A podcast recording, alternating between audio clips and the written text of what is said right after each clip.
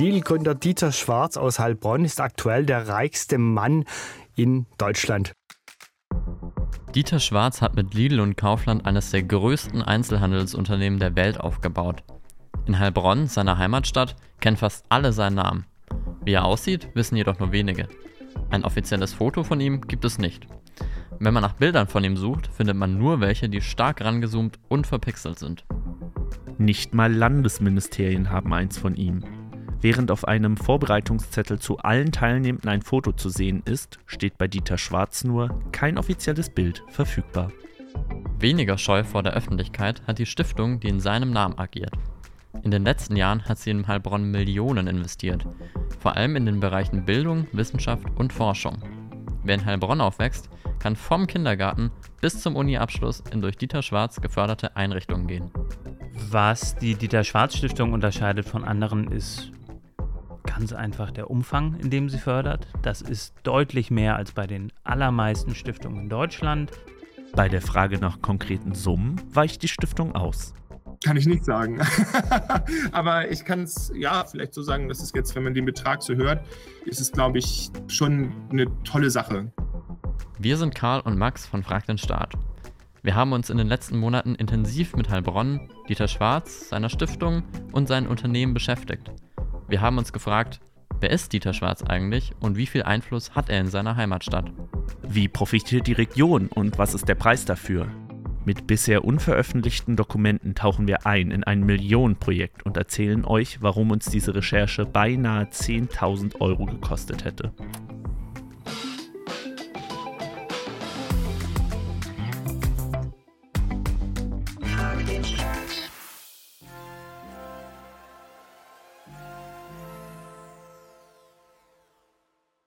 Dieter Schwarz ist über 80 Jahre alt.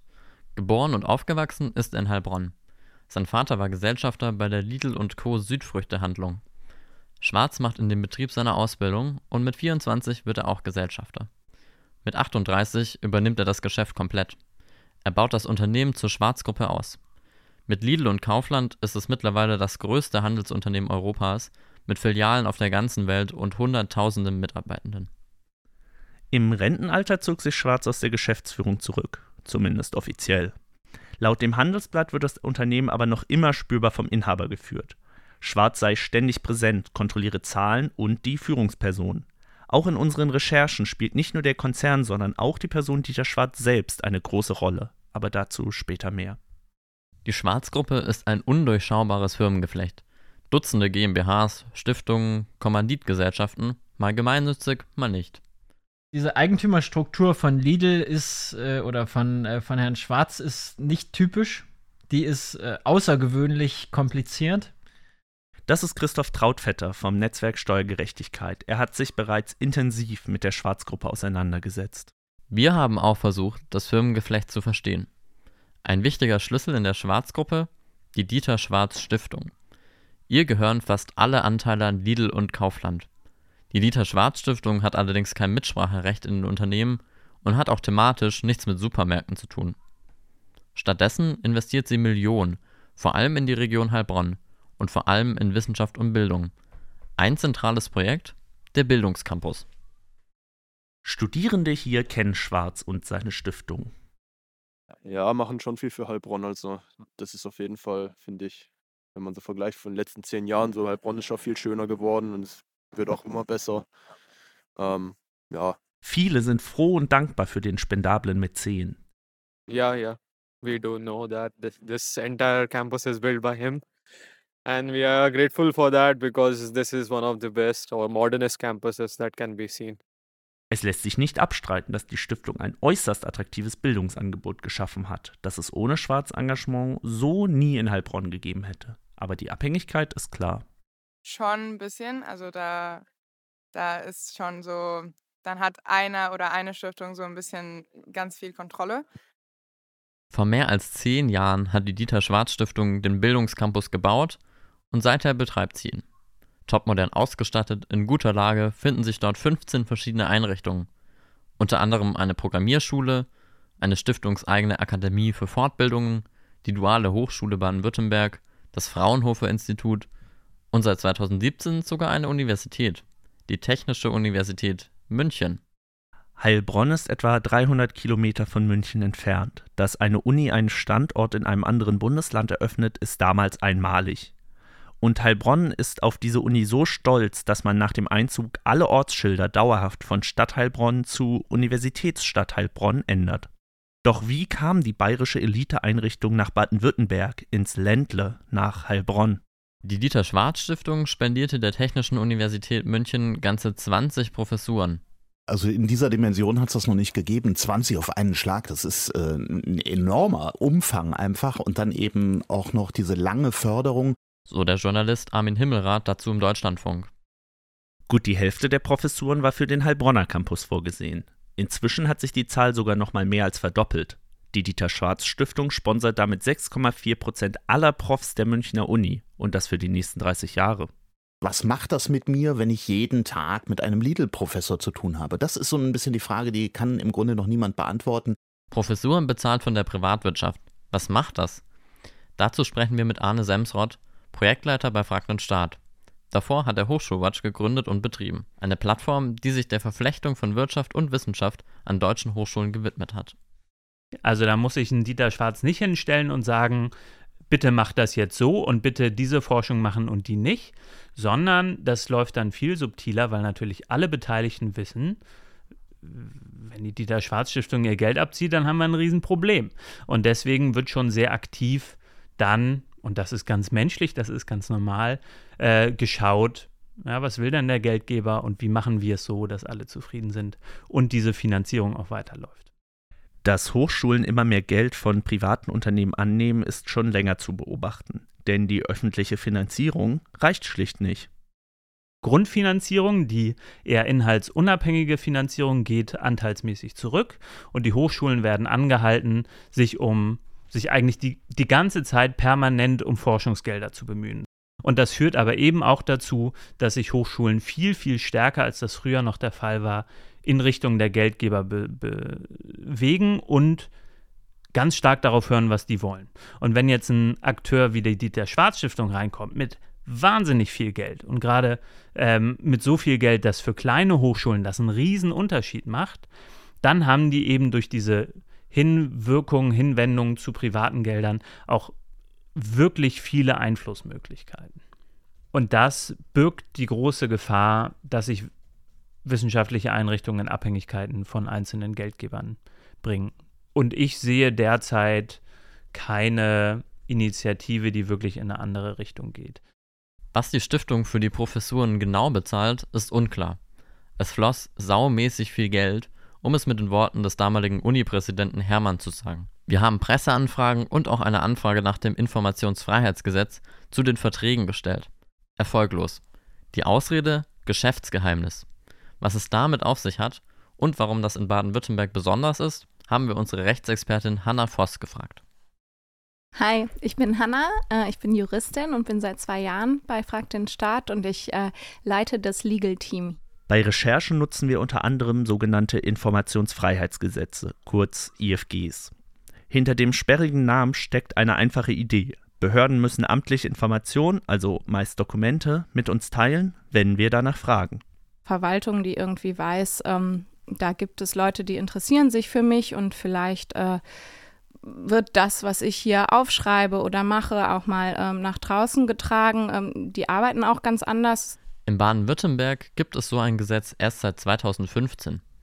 Wir konnten viele Dokumente befreien, über die wir hier noch sprechen. Auf unserer Webseite veröffentlichen wir diese übrigens komplett.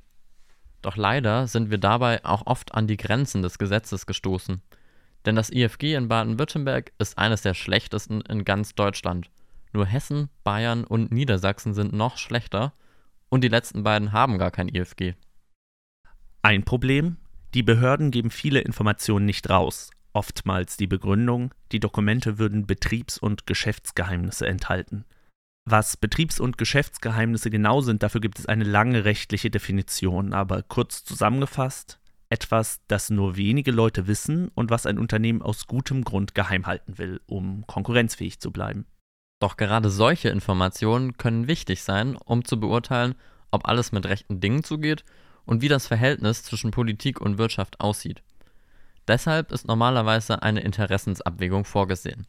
Das bedeutet, die Behörde muss entscheiden, was wichtiger ist, das Geheimhaltungsinteresse des Unternehmens oder das Interesse der Öffentlichkeit. Man kann schon auch sagen, dass es sicherlich immer dann Konstellationen geben wird, wo man vielleicht per Definition schon noch irgendwo im Bereich der Betriebs- und Geschäftsgeheimnisse ist, aber gleichzeitig ist einfach so ein ähm, großes ähm, Informationsinteresse und auch öffentliches Interesse an den Informationen gibt, dass eigentlich dieses Geheimhaltungsinteresse darunter, äh, dahinter zurückstehen müsste. Doch nicht so in Baden-Württemberg. Dort entscheidet das Unternehmen und nicht die Behörde, ob die Geheimnisse herausgegeben werden. Jene Antworten, die wir bekamen, waren an wichtigen Stellen geschwärzt oder Dokumente fehlten gleich ganz. Die Stiftung schrieb uns dazu auf Anfrage, dass sie großen Wert auf Vertraulichkeit legt. Was bedeutet es, wenn die Verträge zum Bildungscampus geheim bleiben? Eine öffentliche Kontrolle kann nicht stattfinden. Was wird denn ganz genau geregelt? Welche Mitspracherechte gibt es? Welche Vetorechte gibt es im Fall der Dieter Schwarz Stiftung? Welche Möglichkeiten gibt es denn für den Geldgeber dann nach zehn Jahren doch zu sagen, ich will doch nicht? Ähm, und deswegen brauchen wir die Möglichkeit, diese Verträge zu sehen. Und ganz grundsätzlich glaube ich, es wäre eine sehr gute Idee, Hochschulen dazu zu verpflichten, alle Drittmittelverträge auch von sich aus zu veröffentlichen. Auch unsere Presseanfrage zu den Fördersummen hat die Stiftung leider nicht beantwortet. Sie bat um Verständnis, dass sie grundsätzlich keine Zahlen nennt. Wir versuchten daher über andere Wege an die Information zu kommen und über einen Kontakt hatten wir Erfolg. Wir erhielten Dokumente, die wir aus Quellenschutzgründen leider nicht veröffentlichen dürfen. Doch endlich haben wir Zahlen. Aus einer Präsentation im Jahre 2020 geht hervor, dass es sich um mehrere hunderte Millionen Euro handelt, die die Stiftung der Uni bereitstellt. Allein für die erste Projektetappe, die TUM School of Management, waren 150 Millionen Euro vorgesehen. Die danach entstandene Informatikfakultät wurde mit gut 100 Millionen Euro ausgestattet. Und für die neuesten, noch in Planung stehenden Projekte werden nochmal deutlich höhere Summen veranschlagt. Weder die Stiftung noch die TU München wollten diese Zahlen kommentieren. Doch nicht nur um Einrichtungen für den Bildungscampus anzuwerben, werden gewaltige Summen locker gemacht. Auch in namhaftes Personal investiert die Stiftung. Einer sticht besonders heraus: Reinhold Geilsdörfer. Rekrutiert hat ihn Peter Frankenberg, Gesellschafter der Stiftung und ehemaliger Wissenschaftsminister in Baden-Württemberg. Doch dabei gab es einige Ungereimtheiten. Denn Geilsdörfer war eigentlich noch als Präsident der Dualen Hochschule Baden-Württemberg beschäftigt. 20 Beamte durchsuchten im Mai die Räume Geilsdörfers, der Hochschule und der Stiftung. Dabei wurden zahlreiche Unterlagen und Daten beschlagnahmt. In der Folge vernahmen die Ermittler diverse Zeugen, darunter den früheren Wissenschaftsminister Peter Frankenberg, CDU, heute Vorsitzender der Gesellschafterversammlung der Schwarz-Stiftung, und den Stiftungsgründer, Milliardär, Mäzen und Heilbronner Ehrenbürger Schwarz. Das schrieb Andreas Müller in der Stuttgarter Zeitung. Er begleitet die Aktivitäten der Stiftung bereits lange. Geilsdörfer erhielt bereits während seiner Amtszeit für Beratungstätigkeiten 3000 Euro im Monat von der Stiftung plus Dienstwagen. Das war so von der Hochschule genehmigt, doch 150.000 Euro zusätzliches Jahresgehalt nicht.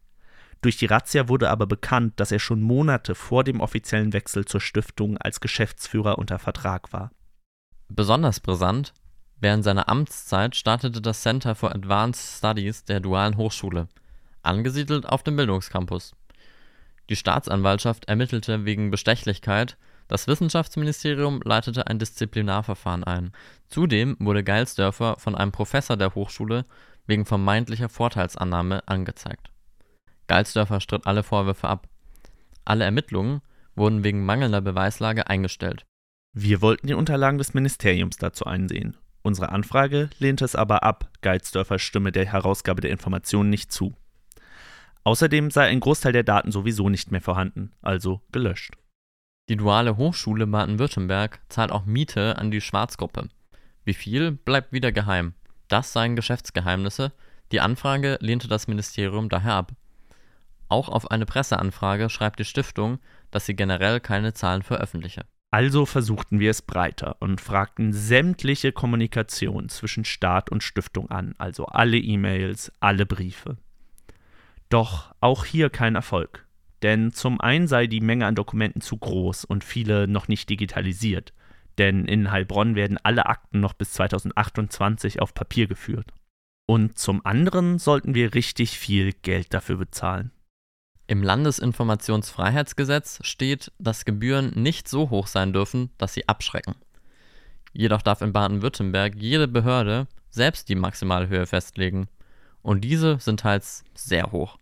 Während es auf Bundesebene maximal 500 Euro pro Anfrage sein dürfen, sind beispielsweise in Ulm 1100 Euro erlaubt und in Heilbronn sogar bis zu 10.000 Euro.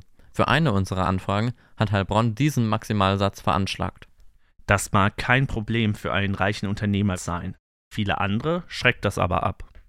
Ja, dass sie abschrecken, dass sie auch so ein Gefälle ähm, herstellen zwischen Leuten, die es sich halt leisten können und denen, die es sich nicht leisten können ähm, was einfach ja auch so dem Grundgedanken der Informationsfreiheit eigentlich widerspricht. Dass der Verwaltungsgerichtshof Baden-Württemberg schon 2021 geurteilt hat, dass bereits Gebühren in Höhe von 1500 Euro zu viel sind, stört die Kommunen dabei nicht. Die abschreckenden Gebührenordnungen und Drohungen bleiben bestehen. Leider hilft uns das Urteil nicht viel. Ein Ablehnungsgrund der Stadt war, dass selbst 10.000 Euro den Aufwand nicht ausreichend decken würden. Doch zurück zur Schwarzstiftung, denn es gibt noch ein neues Projekt, den Innovationspark Künstliche Intelligenz, kurz KI. Diesen baut die Stiftung gerade mit anderen Unternehmen der Schwarzgruppe zusammen mit dem Land Baden-Württemberg in Heilbronn auf. Aber wie kam es überhaupt dazu, dass der Auftrag nach Heilbronn ging und die Schwarzgruppe wieder maßgeblich beteiligt ist? Künstliche Intelligenz ist gerade ein Trendthema. Da wollte auch das Wirtschaftsministerium Baden-Württemberg mitmachen und hat 2018 eine KI-Strategie vorgestellt. Das Ziel? KI Made in Baden-Württemberg zu einem weltweit bekannten Qualitätssiegel zu machen. Und ein Teil davon? Die Errichtung eines Innovationsparks KI. Mit dem Innovationspark hatten sich die EntscheiderInnen große Ziele gesetzt. Ihre Idee? In Baden-Württemberg gäbe es bereits viel Grundlagenforschung zu künstlicher Intelligenz doch wenig davon komme in der Praxis an. Das soll der Innovationspark ändern. Ähm, äh, was uns aber noch fehlt, ist dieser stärkere Impetus in die Anwendung hinein. Die Ministerin hat es ja sehr deutlich gemacht, uns geht es im Wesentlichen bei dem KI-Innovationspark darum, KI Made in Baden-Württemberg zu begründen. Äh, also nicht nur jetzt irgendwelche Anwendungen aus dem Ausland zu beziehen, sie dann bei uns anzuwenden, sondern umgekehrt Produkte, Dienstleistungen im Bereich KI. Das ist Günter Lessner-Kraus bei der Vorstellung des Innovationsparks KI. Günter Lessner-Kraus leitet die Abteilung für Industrie, Innovation, wirtschaftsnahe Forschung und Digitalisierung im baden-württembergischen Wirtschaftsministerium. Und auch die Wirtschaftsministerin selbst hatte große Erwartungen. Ähm, mit dem KI-Innovationspark wollen wir hier im Land ein attraktives Ökosystem für unsere innovativen Unternehmen schaffen, das auch ausreichend Platz für disruptive Innovationen bietet. Unser KI-Innovationspark äh, soll den Anspruch untermauern, national und international eine führende Innovationsregion mit herausragenden Wertschöpfungszentren im Bereich KI äh, zu sein, zu werden. Äh, das ist unser gemeinsames Ziel. Ich denke, wir müssen uns ambitionierte Ziele setzen, ähm, denn wie gesagt, der Druck ist enorm. Also ein Wirtschaftsförderungsprojekt, mit dem die baden-württembergischen Unternehmen besser im Bereich KI werden sollen und die Forschungseinrichtungen mehr mit der Wirtschaft zusammenarbeiten. Und Günter Lessner-Kraus hat noch ein paar weitere Vorstellungen. Zum einen, es muss was Spektakuläres sein. Es muss wirklich was ganz Besonderes sein. Oder auch, wie meine Ministerin immer sagt, es muss was Cooles sein. Ein cooler Innovationspark. Und ich wünsche mir natürlich schon, ähm, dass wir dann in drei, vier Jahren auch wirklich KI auf der ganzen Welt sehen. Also ich möchte nach China reisen können und dort sehen können ein Produkt, wo drauf steht, hübsch hier, aber kennen Sie schon KI aus, aus Baden-Württemberg? Und das Dritte, ähm, das klingt jetzt ein bisschen komisch, ich möchte auch nicht nur immer die Namen Alexa und Siri hören, äh, sondern auch Marie und Hendrik, so heißen meine beiden Kinder. Okay. Soweit, so gut. Es ist Ende 2020 und mit diesem Vortrag beginnt der Wettbewerb um einen Standort und einen Träger, der den Park baut, gestaltet und am Ende die Miete kassiert. Wer gewinnt, bekommt 50 Millionen Euro vom Land als Anschubfinanzierung. Eine große Investition, wie auch die Wirtschaftsministerin betont. Der Innovationspark KI Baden-Württemberg ist das größte und ambitionierteste Innovationsprojekt meines Hauses seit Jahrzehnten und ich bin stolz und dankbar, dass ich äh, ihn mit begleiten darf. Und das mit einem straffen Zeitplan. In wenigen Monaten sollte entschieden werden, wo und wie der Innovationspark entstehen wird. Nach etwas Verzögerung ist es im Juli 2021 soweit. Der Gewinner steht fest. Heilbronn und damit die Schwarzgruppe hat sich gegen drei andere Mitbewerber durchgesetzt. Doch wie kam es dazu? Um das herauszufinden, haben wir wieder zum Informationsfreiheitsgesetz gegriffen und das Wirtschaftsministerium nach Unterlagen zum Innovationspark gefragt. Uns interessierte sämtliche Kommunikation zwischen dem Ministerium und der Schwarzstiftung zur Planung und Realisierung. Nach fast einem halben Jahr hin und her bekamen wir sie dann. Mehr als 300 Seiten mit bisher unveröffentlichten E-Mails, Dokumenten und Gesprächsvorbereitungen. Dadurch können wir erstmals ein wenig nachvollziehen, welche Rolle die Dieter Schwarz Stiftung bei der Standortentscheidung spielte. Trotzdem schlägt auch hier wieder die Besonderheit des baden-württembergischen IFGs zu. Viele Dokumente, etwa die Heilbronner Bewerbungsunterlagen, bekamen wir nicht. Sie seien Betriebs- und Geschäftsgeheimnisse. Dabei wird gerne betont, wie transparent der ganze Wettbewerb ablaufe. Mit den Akten haben wir versucht, die Planung zu verstehen. Ein Detail im Ablauf fiel uns dabei auf. Die Dieter Schwarz Stiftung wird bereits im frühen Stadium vom Wirtschaftsministerium in die Projektidee einbezogen. Bereits im Mai 2019 trafen sie sich in Heilbronn. Wir erinnern uns, zu dem Zeitpunkt gab es noch keinen offiziellen Wettbewerb, der kam erst anderthalb Jahre später. Bei dem Treffen waren anwesend die Wirtschaftsministerin von Baden-Württemberg, die beiden GeschäftsführerInnen der Stiftung und Dieter Schwarz selbst. In den Akten, die wir bekommen haben, steht, was besprochen werden sollte. Eines der Themen ist der Innovationspark KI. Dazu wollte das Ministerium die Meinung der Schwarz-Stiftung einholen. Besteht seitens der Schwarz-Gruppe Interesse an einer Beteiligung am Innovationspark? Wird grundsätzlich die Möglichkeit einer Unterstützung des Vorhabens gesehen? Wir fanden es seltsam, dass die Ministerin das Thema schon so lange vorher mit dem späteren Gewinner des Wettbewerbs bespricht. Daher haben wir beim Wirtschaftsministerium Baden-Württemberg per Presseanfrage genauer nachgehakt. Das Ministerium bestätigt uns, dass der Innovationspark tatsächlich besprochen wurde und konnte uns kein weiteres so privates Treffen wie mit Dieter Schwarz und seiner Stiftung nennen. Außerdem kann man in den Akten sehen, wie wichtig Dieter Schwarz Unternehmen für die Bewerbung waren. Diese finanzieren große Teile des Projekts. Sie zahlen den Eigenanteil von rund 50 Millionen Euro und versprechen auch noch weitere Gelder, wie aus einer E-Mail des Oberbürgermeisters Harry Mergel hervorgeht. Die Stadt Heilbronn stellt das Grundstück zur Verfügung, auf dem dann der Park gebaut werden soll. Diese starke Finanzierung hat dann auch die Jury des Wettbewerbs in besonderem Maße überzeugt. Und auch abseits der Finanzierung spielt die Dieter Schwarz Stiftung für die Jury eine wichtige Rolle. Bei fast allen Bereichen, die die Jury hervorhebt, werden Projekte genannt, an denen die Stiftung beteiligt ist. Für die Bewerbung erweist sich insbesondere die Ansiedlung der strahlkräftigen Technischen Universität München als besonders wertvoll, weiß der Geschäftsführer der Stiftung bei einer gemeinsamen Präsentation mit dem Oberbürgermeister. Und ich glaube, die Ansiedlung der TU München bei uns in Heilbronn, die war ein großer Wendepunkt. Ne? Und im Nachhinein muss man auch sagen, ich glaube, diese Ansiedlung hat auch dazu geführt, dass wir ein ernster Wettbewerber in diesem Verfahren waren. Wir haben uns gefragt, warum die Schwarzgruppe überhaupt so viel Geld in den Innovationspark steckt. Am Ende dürfte es sich für sie gleich doppelt lohnen. Zum einen bringt es ihr natürlich einen enormen Vorteil, dass so ein Zentrum direkt in Heilbronn entsteht. So werden Mitarbeitende in diesen Themen weitergebildet und potenzielle KooperationspartnerInnen siedeln sich an.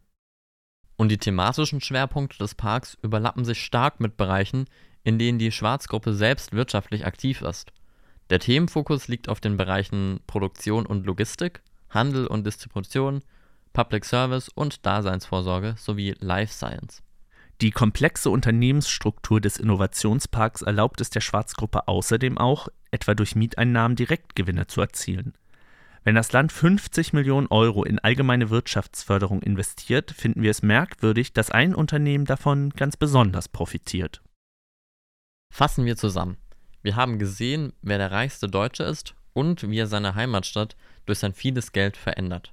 Und wir wissen jetzt, wie die Schwarz-Stiftung mit hunderten Millionen Euro einen Bildungscampus aufgebaut und sich dabei sogar einen Uni-Standort gekauft hat. In unserer Recherche haben wir uns immer wieder gefragt, Was macht das Engagement von Superreichen und Stiftungen mit einer Stadt? Christoph Trautvetter vom Netzwerk Steuergerechtigkeit sieht hier ein Risiko. Und deswegen ähm, wird Stadtpolitik am Ende indirekt gekauft. Äh, ja, und einfach äh, tatsächlich dieser große wirtschaftliche Einfluss, ähm, der bleibt nicht spurlos in der Politik. Ähm, der führt am Ende eben, ja, also Geld äh, wird da gewollt oder nicht am Ende eben auch in Gestaltungsmacht umgewandelt. Und deswegen hat äh, eben äh, im Prinzip die demokratische Idee, ja, jeder Mensch eine Stimme, äh, einen Haken, ja, weil eben dieser eine Mensch als größter Steuerzahler der Stadt, äh, als äh, im Prinzip Lieferant der, eines großen Teils der Stadtfinanzen einen deutlich größeren Einfluss, als das eigentlich in der Demokratie gerechtfertigt wäre. Heilbronn ist hier sicherlich ein besonderes Beispiel. Doch auch andernorts gestalten Superreiche mit ihrem Vermögen die Stadtbilder. Was macht das mit den Menschen vor Ort? Zum Thema empfehlen wir euch die NDR-Doku Die Macht der Superreichen. Den Link dazu findet ihr in den Shownotes. Damit die Zivilgesellschaft sich ein Bild davon machen kann, ob das Engagement auch in ihrem Interesse ist, braucht es Information.